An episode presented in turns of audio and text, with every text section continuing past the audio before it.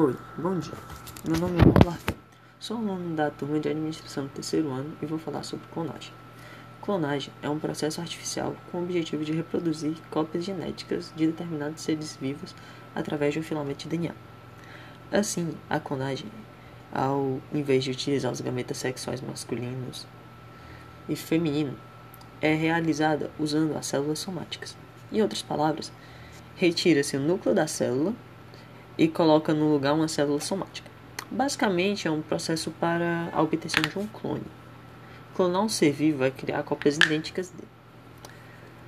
O primeiro processo de clonagem ocorreu em 1996 no Instituto Rosen, na Escócia, por um grupo de embrio... embriologistas liderados pelo Dr. Ian Wilmot. Eles criaram o primeiro mamífero por meio de uma técnica chamada clonagem reprodutiva uma ovelha que ficou conhecida como Dolly, produzida através de uma célula somática de glândula mamária de um animal adulto.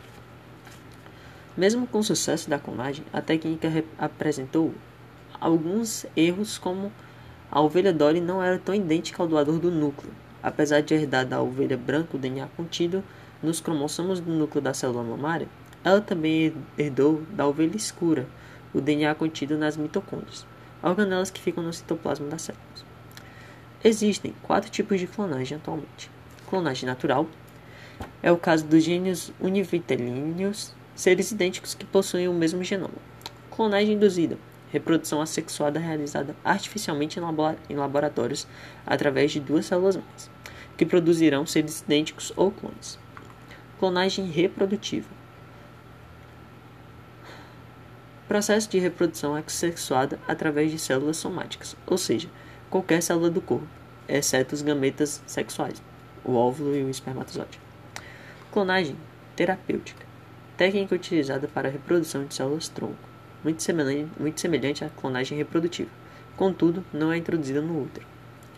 Os pontos negativos da clonagem são: é uma técnica de baixa eficiência devido à falta de tecnologia presente atualmente.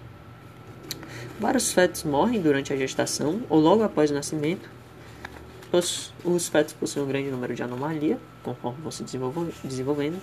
O envelhecimento é precoce. Os clones seriam maiores do que o normal, que é denominado de síndrome do filhote grande. Ocorre em algumas clonagens. Lesões hepáticas, tumores, baixa imunidade.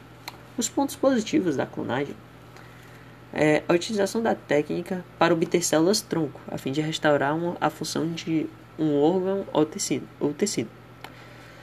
Por exemplo, alguém se envolve num acidente e precisa de um órgão. Não seria necessário o doador de órgãos se pudesse utilizar a técnica da clonagem. Poderia ter um órgão idêntico.